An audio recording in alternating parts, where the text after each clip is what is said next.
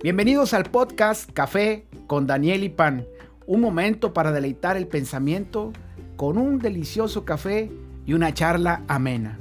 Mi nombre es Daniel Urbina y lo invito a tomar un café mientras compartimos los temas y tendencias sociales y educativas del momento. El día de hoy me complace platicar con ustedes sobre la Estrategia Nacional Aprende en Casa.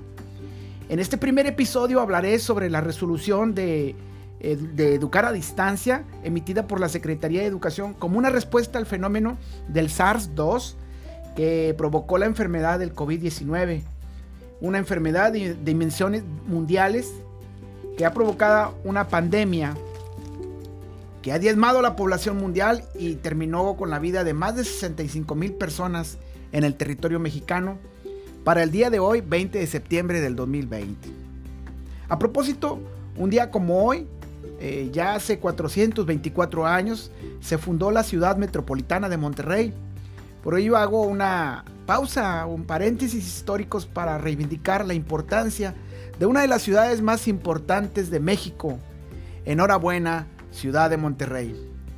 Amigos, a partir del mes de marzo, allá por el día 20 o las semanas del 20, 23, el, el Sistema Educativo Nacional paró sus actividades presenciales y nos resguardó en un confinamiento, primero eh, como cuarentena, que luego se prolongó y dio por terminado el ciclo escolar en el mes de junio de este año. Durante los meses eh, de quédate en casa, el sistema educativo continuó con la estrategia a distancia, que consistió en pues, transmitir programas de televisión, eh, programas locales y ejercicios así como actividades propuestas por los maestros para que los alumnos recuperaran el tercer trimestre y completar el ciclo escolar. De esta manera no se perdió el año, eh, aunque su eficacia y calidad haya sufrido un menoscabo bastante, pero bastante considerable. Hay múltiples historias de héroes educativos, me refiero a las maestras y a los maestros que dieron respuesta inmediata y soluciones creativas para hacer, para hacer llegar el contenido de aprendizaje a sus alumnos a lo largo y ancho del territorio nacional.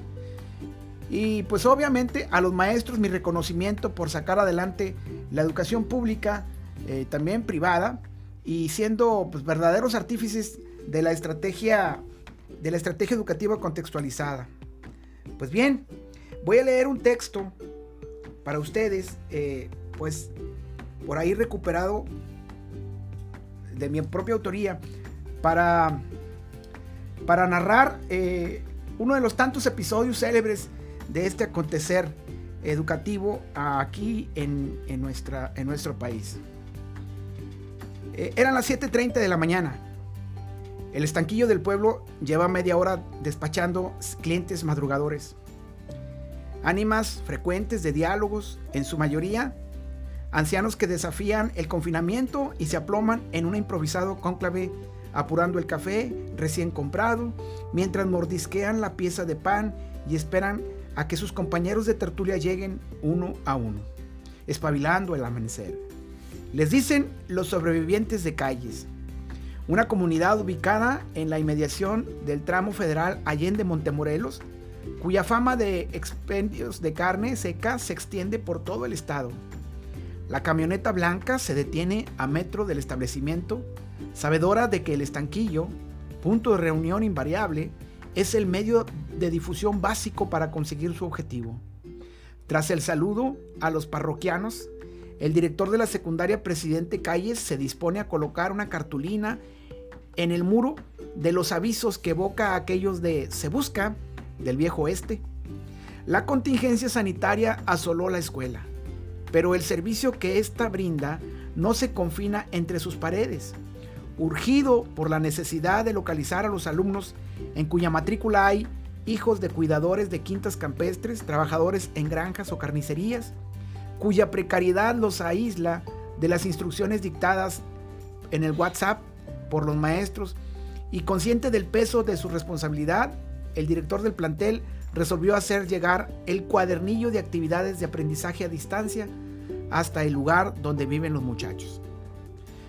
Fueron días de incertidumbre, de historias que se labraron en la improvisación del hacer diario y registran algunas, eh, pues algunas documentadas, otras no, sobre una cotidianidad inaugurada. Nos referimos en esta versión al trabajo docente en tiempos del COVID. Bueno, pues en este texto afirmamos que los maestros mexicanos respondieron con creces a la altura de las necesidades educativas del contexto en el que se desempeñan.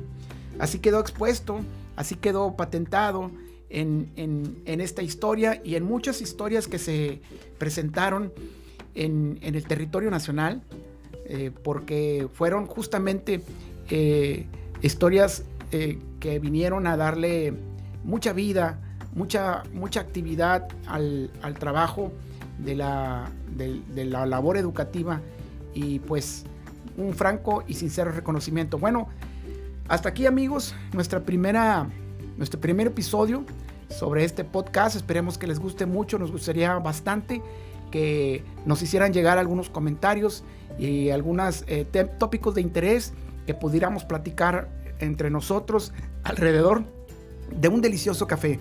Muchas gracias, hasta la próxima.